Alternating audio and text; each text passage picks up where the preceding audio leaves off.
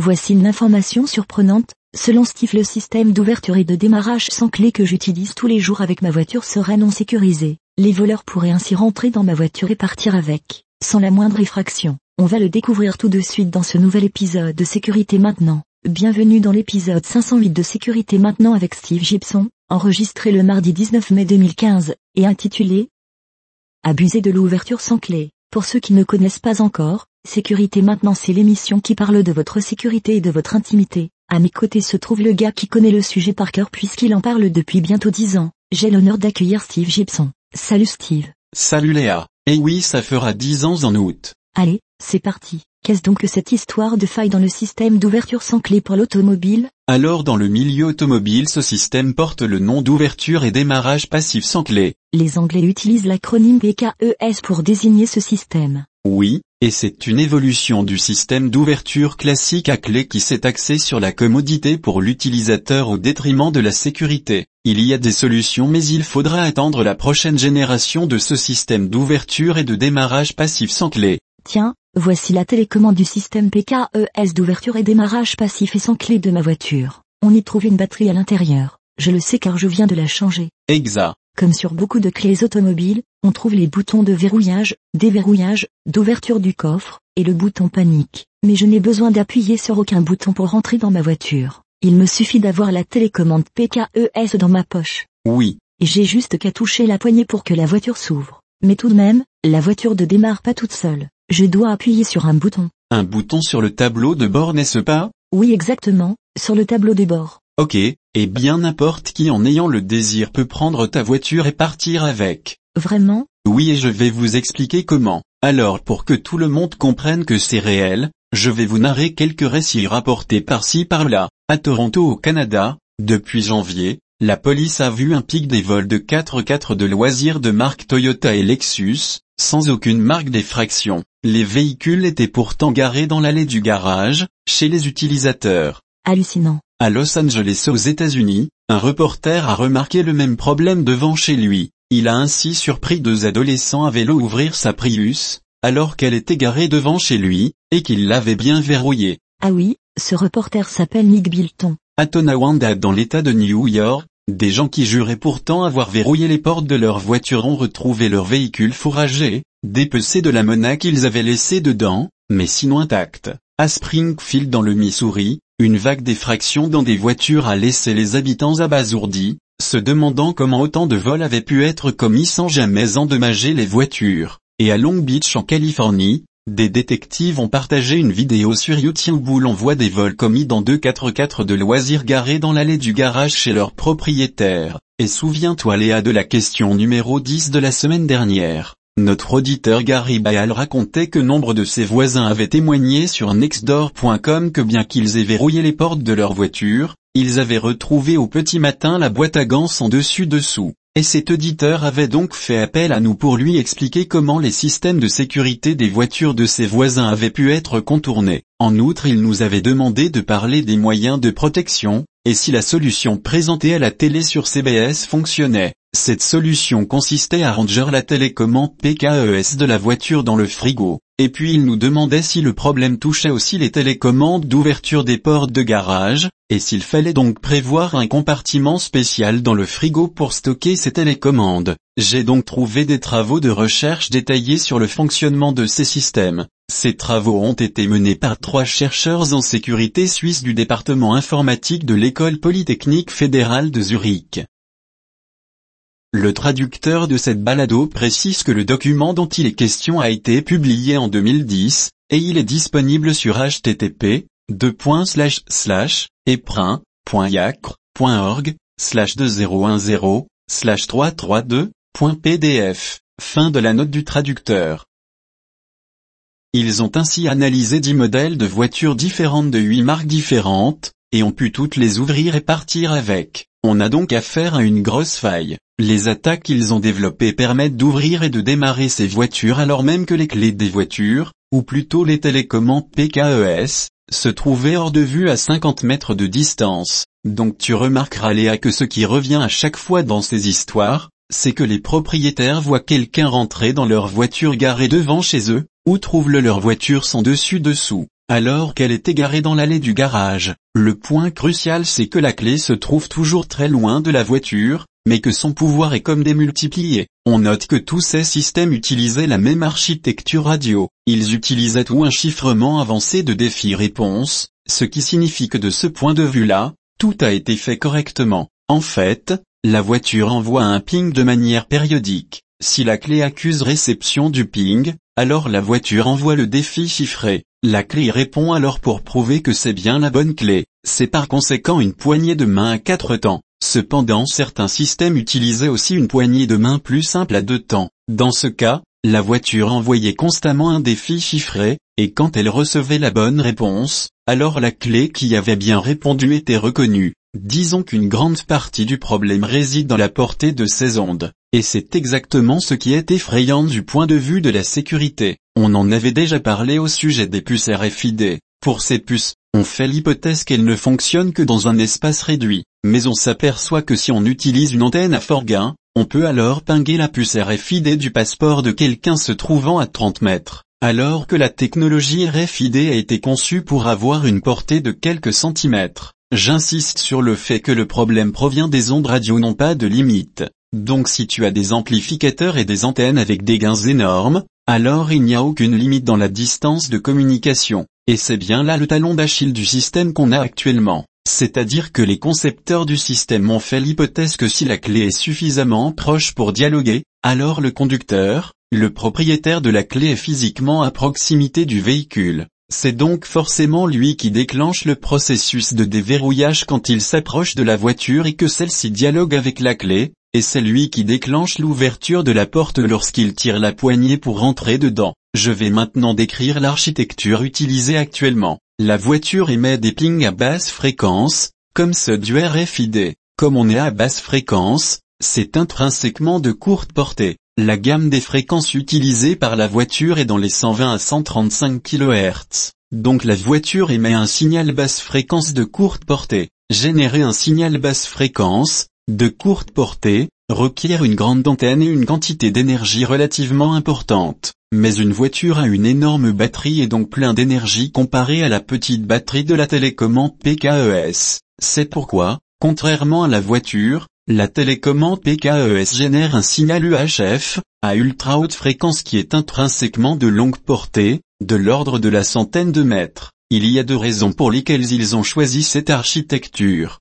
La première est pour assurer la fiabilité de la transmission. La deuxième, comme tu l'as mentionné précédemment Léa, c'est dû au bouton qui se trouve sur la clé. Mais il n'y en a pas besoin non. Effectivement il n'y en a pas besoin, mais ce qui s'est passé c'est que les fabricants voulaient des clés multifonctions. Ils voulaient que tu puisses ouvrir le coffre à distance, si quelqu'un te criait d'ouvrir le coffre alors que tu t'étais déjà éloigné du véhicule. Comme c'est toi qui as pris la responsabilité d'appuyer sur le bouton, la voiture reçoit cette transmission de longue portée et ouvre donc le coffre. Oui j'utilise le bouton pour ouvrir le coffre. Ou alors, quand je ne trouve pas la voiture dans le parking, j'appuie sur le bouton panique et la voiture fait alors plein de bruit, et je le retrouve alors. C'est ça. Mais je dirais que ça fonctionne à une trentaine de mètres de distance, et sans obstacle. À ceci près que c'est très asymétrique. La signal émis par la clé peut être reçu par la voiture depuis une grande distance. Par exemple dans l'étude des chercheurs suisses, la distance que les voitures était comprise entre 50 et 100 mètres.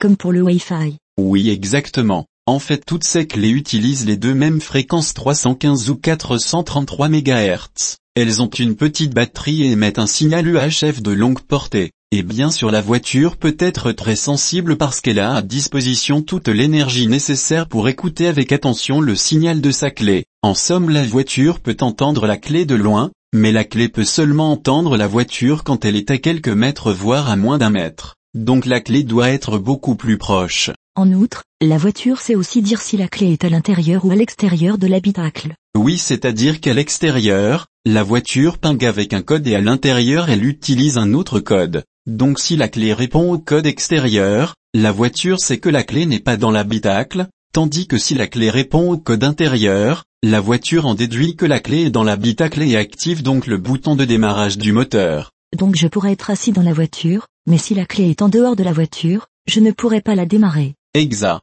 C'est une bonne nouvelle. Oui, je veux dire, pour le moment tout semble bon. Maintenant pour ouvrir la voiture, je dois toucher la poignée. On dirait qu'il se passe quelque chose de capacitif ou conductif. Oui ça doit être un niveau de sécurité supplémentaire. Il doit se passer quelque chose quand je m'approche de l'Audi, car elle n'est pas déverrouillée tant que je ne touche pas la poignée. On entend le bruit du déverrouillage. Oui ça paraît logique. Et ça doit tendre à remédier au problème, non. Non, là ça ne sert pas. Mince. Dans le papier de 15 pages des chercheurs suisses, ils écrivent le paragraphe parfait. Ils disent, début de citation, la raison pour laquelle les attaques par relais sur les systèmes PKES sont possibles, c'est que pour l'ouverture et le démarrage, la voiture vérifie qu'elle peut communiquer avec la bonne clé. La voiture fait donc l'hypothèse que la possibilité de communiquer implique la proximité. Mais en fait elle devrait vérifier que la bonne clé est physiquement à proximité. Fin de citation. Je commence à percevoir le problème. Et oui, car ils poursuivent ensuite, début de citation, dans un contexte accusatoire, la possibilité de communiquer ne peut pas être une preuve de proximité physique. Ainsi un système PKES sécurisé doit permettre à la voiture et à la clé de vérifier de manière sécurisée leur proximité physique. C'est tout à fait naturel puisque la voiture ne devrait ouvrir la porte que quand l'utilisateur légitime qui détient la clé, est physiquement proche de la voiture. Fin de citation. On fait une pause, et on en profite pour parler de nos amis d'Intracherche sans qui cette fabuleuse émission en français n'existerait pas. Avec plaisir monsieur Steve Gibson. Intracherche c'est le moteur de recherche pour les répertoires partagés de l'entreprise, qui fouille à l'intérieur de tous vos documents bureautiques Microsoft, LibreOffice, y compris vos PDF scannés, et qui est compatible macOS X, Windows et Linux. Leur logiciel est vraiment fantastique, vous accédez enfin aux bonnes informations, celles dont vous avez besoin au bon moment. L'interface est simple, et vous gagnez un temps fou. En plus ils ont une version d'évaluation gratuite. Il ne faut pas manquer ça. Retrouvez-les sur intracherche.com et lors de votre commande, utilisez le code S majuscule, N majuscule, trait d'union, 1, 0, pour bénéficier de 10% de remise pendant toute la durée de votre abonnement. Pas seulement la première année, mais toute la vie. Retrouvez-les sur intracherche.com. Bon ça me tracasse cette histoire. J'aimerais vraiment avoir un sac ou une cache Faraday où je pourrais mettre ma télécommande d'ouverture et démarrage. D'autant plus que les voitures de luxe et les voitures récentes supportent cette technologie. Alors ces chercheurs suisses ont battu en brèche l'hypothèse que la communication à basse fréquence et de courte portée est bornée dans l'espace, car cette communication n'est pas bornée. Ils ont ainsi mis au point une connexion point à point entre la voiture et la clé d'un propriétaire. Pour cela ils ont utilisé deux boîtiers. Ils ont placé un récepteur près de la voiture avec une antenne cadre basse fréquence qui récupérait les pings émis par la voiture. Ces pings étaient ensuite transmis au deuxième boîtier via une connexion interne, par exemple par Wi-Fi. Ce deuxième boîtier équipé d'une antenne réémettait les pings basse fréquence en provenance du boîtier voiture. En résumé tout ce que pingait la voiture était capturé par le boîtier voiture qui le transmettait par une liaison sans fil au deuxième boîtier situé plus loin. Ce deuxième boîtier retransmettait le signal basse fréquence de la voiture, et comme il était bien plus proche de la clé, la clé pouvait alors recevoir ce signal. Ils ont donc mis au point un réémetteur pour étendre la portée des pings de la voiture. Concrètement les choses pourraient se passer ainsi, quelqu'un garde sa luxueuse berline dans le parking d'un restaurant. Il se rend ensuite au restaurant. Les malfrats voient la scène. Ils connaissent la marque et le modèle de la voiture et savent qu'elle est équipée du système d'ouverture et de démarrage PKES. L'un des malfrats porte une valise qui correspond au deuxième boîtier, celui qui réémet les pings. Il suit simplement le propriétaire de la voiture dans le restaurant et s'arrange pour rester près de lui. Cette valise reçoit alors les pings de la voiture via la connexion sans fil à la valise voiture, qui correspond au boîtier valise présenté précédemment. La clé ne sait pas qu'elle n'est pas juste à côté de la voiture. Donc comme elle reçoit un ping basse fréquence, elle y répond en utilisant son émetteur UHF, dont la portée est d'une cinquantaine de mètres, et envoie le signal de déverrouillage des portes. À ce moment-là, L'autre malfrat qui était resté dans le garage pénètre dans la voiture, avec la valise voiture. Maintenant, comme la valise voiture est dans l'habitacle, elle réémet le signal qui correspond au signal d'habitacle. Via la deuxième valise, la clé reçoit ce ping d'habitacle, y répond puis répond ensuite au défi généré par la voiture. Note bien Léa que le chiffrement n'a absolument pas besoin d'être craqué. Ils ont simplement étendu la portée du signal émis par la voiture, car c'est sur cette portée soi-disant limitée que repose toute la sécurité du système. Ils ont étendu la portée du système. La clé qui a une portée bien plus grande répond donc au signal d'habitacle. Le malfrat qui est entré dans la voiture appuie sur le bouton de démarrage et part avec la voiture. Sur les dix voitures, aucune ne s'est arrêtée une fois démarrée, ceci pour des raisons évidentes de sécurité. En effet Léa, tu ne voudrais pas que, subitement, le moteur s'arrête. Oui c'est vrai car la batterie de la clé peut se vider en cours de route, et ça pourrait alors être dangereux d'arrêter le moteur, si on est en train de doubler sur l'autoroute par exemple. Exactement. Il y a aussi une deuxième façon de faire qui est utilisée par, certains appareils. Elle consiste à simplement recevoir le signal basse fréquence de la voiture et de le réémettre après l'avoir amplifié pour pouvoir atteindre la clé depuis très loin. Ça évite d'avoir une liaison point à point et de boîtier, mais il faut plus d'énergie. Dans ce cas le scénario est le suivant, le malfrat peut opérer seul, avec une seule valise qu'il place près de la voiture à ouvrir. Cette valise réémet le ping de la voiture et le transmet à une distance bien plus grande, qui finit par atteindre la clé liée à la voiture. Et dans un restaurant par exemple, le voiturier conserve toutes les clés dans une boîte. Donc le malfrat peut visiter en toute discrétion toutes les voitures équipées du système puisque le parking est souvent proche du restaurant et proche de la boîte à clés du voiturier. Bien sûr ce stratagème fonctionne, et c'est pourquoi je voulais rapporter ces histoires qui sont arrivées réellement. Pour contrer ce problème, une solution technique consiste à utiliser un délimiteur de distance radio. Ce délimiteur ne se base pas sur la force du signal radio, mais sur le temps que met un ping émis pour revenir la voiture après avoir été traitée par la clé. On en parle dans quelques secondes. Avant ça, je voudrais dire que la première chose à faire est de mettre ta clé PKES dans une cage de Faraday. En cherchant sur Internet, on trouve par exemple des boîtiers en simili-cuir qui font cage de Faraday. C'est un boîtier métallique fermé partout. Donc tu glisses ta clé dedans, ferme le couvercle, et alors Léa, tu es assuré que les ondes radio ne s'échapperont de ta clé à ton insu. Malheureusement je n'ai pas une telle clé dotée de ce système, donc je n'ai pas pu tester. Le boîtier que j'ai vu coûtait 6 dollars. Ça tombe bien j'en ai un chez moi. Je vais tester et je vous dirai si ça a fonctionné, si j'ai pu ou pas rentrer dans ma voiture. Bonne idée. Tu mets ta clé dans le boîtier cache Faraday, tu t'approches de la voiture, et voici la porte se déverrouille. D'autres solutions ont été évoquées, comme celle de mettre la clé au frigo, mais celle-ci me semble moins sûre, car il faut qu'il forme vraiment un environnement métallique fermé.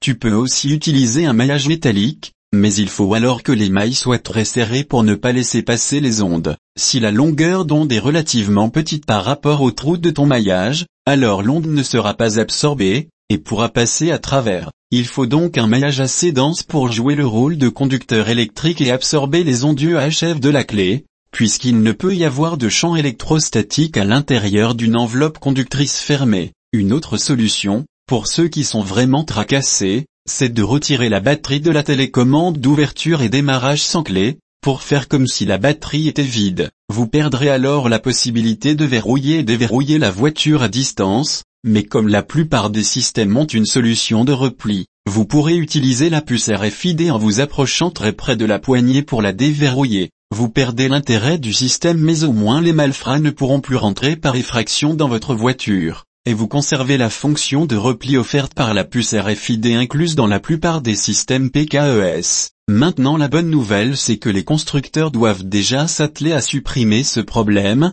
parce qu'il y a de nombreux signalements d'effraction mettant en cause ce système. Je pense que les malfrats ne volent pas ces voitures, parce que qu'est-ce qu'ils pourraient faire d'une voiture volée? C'est beaucoup plus lucratif de les ouvrir, et les fouiller comme cela a été évoqué dans les différents récits, à moins bien sûr qu'on ait affaire au crime organisé, ou là, les malfrats savent quoi en faire. On revient maintenant à la technique de délimiteur de distance radio qui pourrait être implémentée lors d'une mise à niveau de la voiture. Le principe de cette technique utilise le temps nécessaire à l'onde radio pour aller vers la clé et revenir à la voiture. Le problème c'est que l'onde radio se déplace très vite, proche de la vitesse de la lumière. Donc un voyage d'un mètre aller, un mètre retour, à la vitesse de la lumière prend moins de 7 nanosecondes. Il y a quelque temps, c'était vraiment très rapide. Mais maintenant on peut faire des calculs en 7 nanosecondes. Le problème réside dans le fait que la télécommande d'ouverture et démarrage doit avoir un temps de réponse absolument stable par rapport à cette durée d'aller-retour. C'est-à-dire que si la télécommande a un thème de réponse variable autour d'une milliseconde, ce qui est une durée énorme par rapport au temps qu'on veut mesurer, alors cette solution de délimiteur de distance ne fonctionnera pas. Et malheureusement aujourd'hui les télécommandes PKES ont tendance à être bâclées, car aucune d'entre elles n'utilise le délimiteur de distance radio, ce qui explique pourquoi on peut les pirater. On va donc avoir besoin de la prochaine génération de cette technologie qui se basera non pas sur la force du signal, puisque comme on l'a vu ce n'est pas fiable, mais sur le temps mis par la lumière pour effectuer un aller-retour entre ce que l'on veut authentifier et l'authentificateur. Donc si la clé a un temps de réponse connu, par exemple de 30 nanosecondes, alors à une distance de 1 mètre, la voiture s'attendra à recevoir la réponse de la clé en 37 nanosecondes. Si la réponse arrive plus tard, alors la voiture pourra décider que la clé est trop loin, et là, il n'y a rien qui peut améliorer la célérité de la lumière.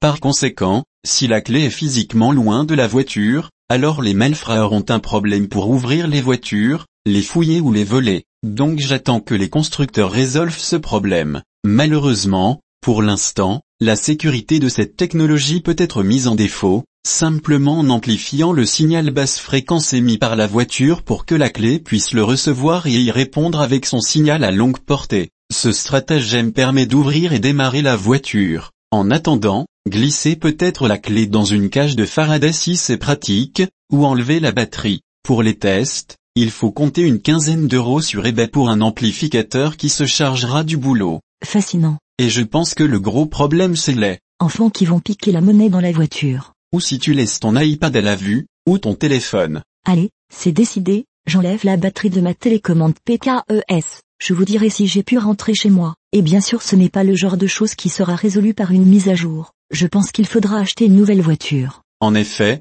le problème est d'intégrer un minuteur de cette nanoseconde dans un système qui ne l'a pas prévu. C'est pas évident. Peut-être qu'ils feront une mise à jour de certaines télécommandes électroniques, ou alors simplement ils diront que ce n'est pas leur problème. Par contre, ils proposeront leur nouveau modèle. Ce qui est aussi fascinant c'est qu'ils ont pourtant mis du chiffrement avancé dans le système, à base de clés symétriques. Dans un cas, c'est même de l'AES. Ah oui quand même. Par conséquent et la voiture et la clé partagent un secret, un secret que personne ne connaît. La voiture génère un nombre qui ne se répète jamais et s'incrémente probablement. Elle envoie ce nombre à la clé qui le chiffre avec la bonne réponse suivant le protocole AES. La voiture vérifie ensuite que c'est bien la bonne réponse connaissant le secret partagé. Ensuite la voiture en déduit que seule la bonne clé peut avoir répondu correctement au petit défi chiffré, donc elle se déverrouille. J'imagine qu'il pourrait faire une mise à jour de la télécommande PKES, pour par exemple ne pas émettre constamment. Oui mais c'est déjà le cas. Elle attend de recevoir un ping pour s'activer. Tiens, il pourrait ajouter un bouton d'activation. Oui c'est vrai, mais ça ne s'appellerait plus système passif d'ouverture. Exact. Mais tu as raison Léa, il pourrait juste faire en sorte que tu aies appuyé sur le bouton ouvrir qui existe déjà. C'est vrai. Juste pour ne pas que ce soit automatique mais que tu aies à le faire de manière explicite. Oui, tout à fait vrai. Ou alors on pourrait mettre un lecteur d'empreintes digitales sur la télécommande comme le suggère un auditeur. Mais ça va un peu trop loin. On arrive à la fin de cette fabuleuse émission. Le sujet était excellent. Mille merci Steve. Merci aussi aux traducteurs, Abdou et Charlie, qui ont habilement adapté cette émission en français. Merci bien entendu à l'Intracherche pour soutenir notre émission. Vous les trouverez sur intracherche.com. Et surtout merci à vous nos auditeurs pour nous avoir suivis. Si ça vous chante venez participer aux prochaines traductions sur xplatformesitools.free.fr slash wiki. Allez on se retrouve dans 15 jours et d'ici là vous pouvez laisser vos commentaires sur Twitter, nous sommes Security À la prochaine.